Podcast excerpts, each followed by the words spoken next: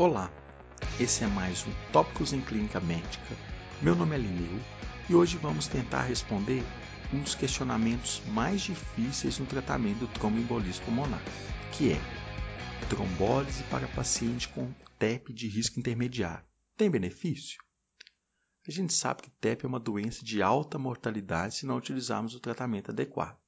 Sendo assim, selecionar quem vai precisar só da anticoagulação ou quem vai precisar da trombólise associada é essencial e muitas vezes difícil.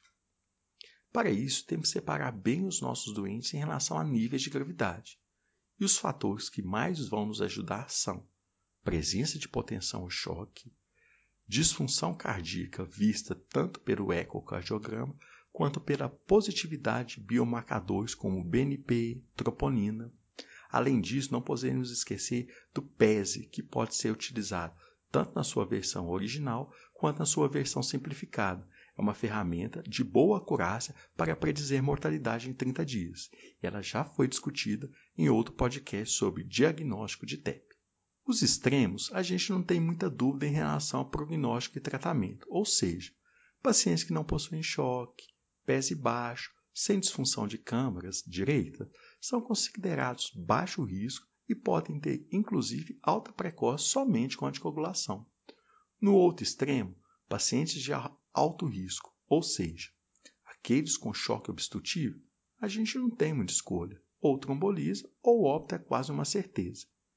Saindo desses extremos, temos muitas incertezas até mesmo na classificação.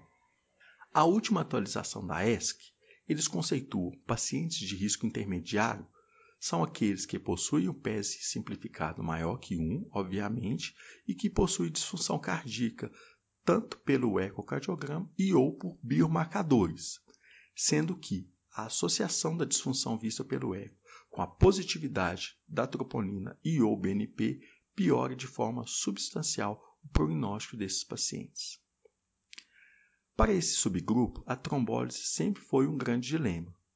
Talvez o estudo que melhor colocou essa discussão à mesa foi o RCT publicado na New England de 2014, o PEITO.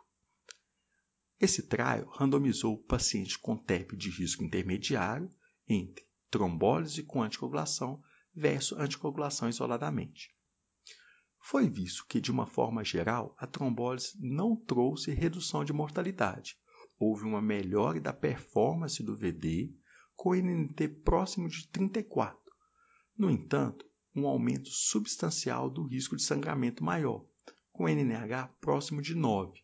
Lembrando que sangramento maior são aqueles que sangramentos intracranianos, que causam instabilidade hemodinâmica ou necessidade de transfusão sanguínea.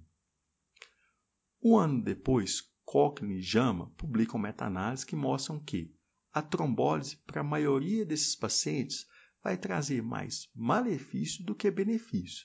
Mas para algum subgrupo, isso, essa balança pode se inverter. Quem são esses subgrupos?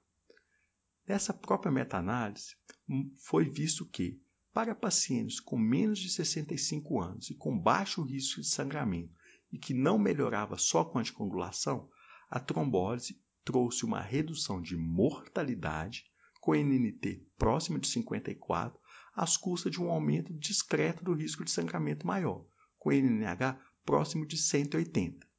Isso pode ser traduzido em alguns cenários clínicos como, vamos dar um exemplo aqui, paciente com 30 anos de idade, com TEP de risco intermediário, que você começa a anticoagulação, 24 horas depois ainda continua desaturando, taquicárdio, obviamente ainda não evoluiu para choque, e que possui baixo risco de sangramento, muitas vezes eu não preciso esse paciente chegar a tal para decidir sobre a trombólise. Lembrando que no TEP a gente tem até 14 dias para trombolizar os nossos pacientes. E o que vai ajudar essa nossa decisão é a tendência do paciente em não melhorar com a anticoagulação junto com o seu baixo risco de sangramento.